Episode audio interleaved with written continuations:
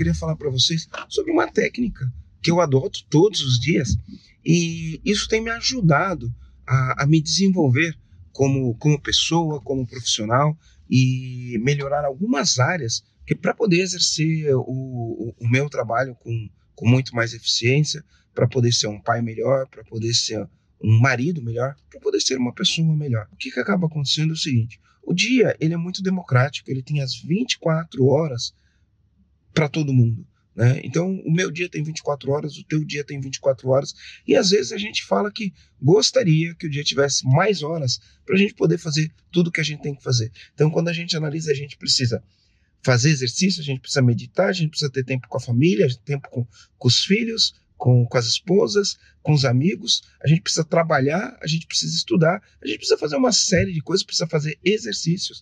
E quando a gente olha, a gente fala: como que eu vou fazer tanta coisa ao mesmo tempo? Então, uma das coisas que a gente precisa fazer é otimizar o recurso do nosso tempo. Tem uma coisa que eu faço todos os dias, de manhã e de tarde, que tem me ajudado muito a é, continuar a melhorando ou aumentando o meu conhecimento ou o meu entendimento sobre diversas coisas. Então, uma das coisas que eu faço é o seguinte: eu moro em Florianópolis, para quem não sabe, eu moro em Florianópolis, e do meu trabalho para da minha casa para o meu trabalho e vice-versa, eu demoro em torno de 30 minutos é, de trajeto. E o que, que eu faço desse trajeto? Inclusive, eu estava fazendo isso agora. Eu, no meu celular, eu tenho um aplicativo e eu tenho os podcasts.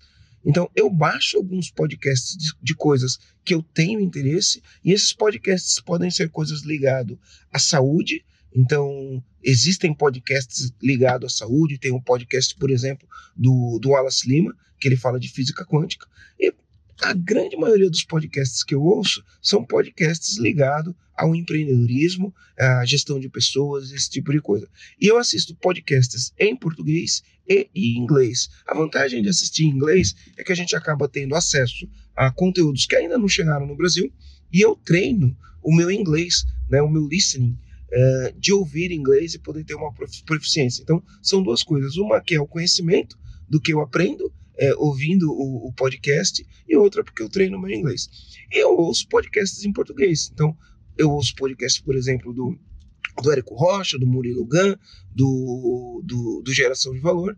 Em inglês, eu, eu ouço podcast da Harvard Business Review, do Entrepreneur on Fire, e tem um outro podcast que é o do Team Success Podcast.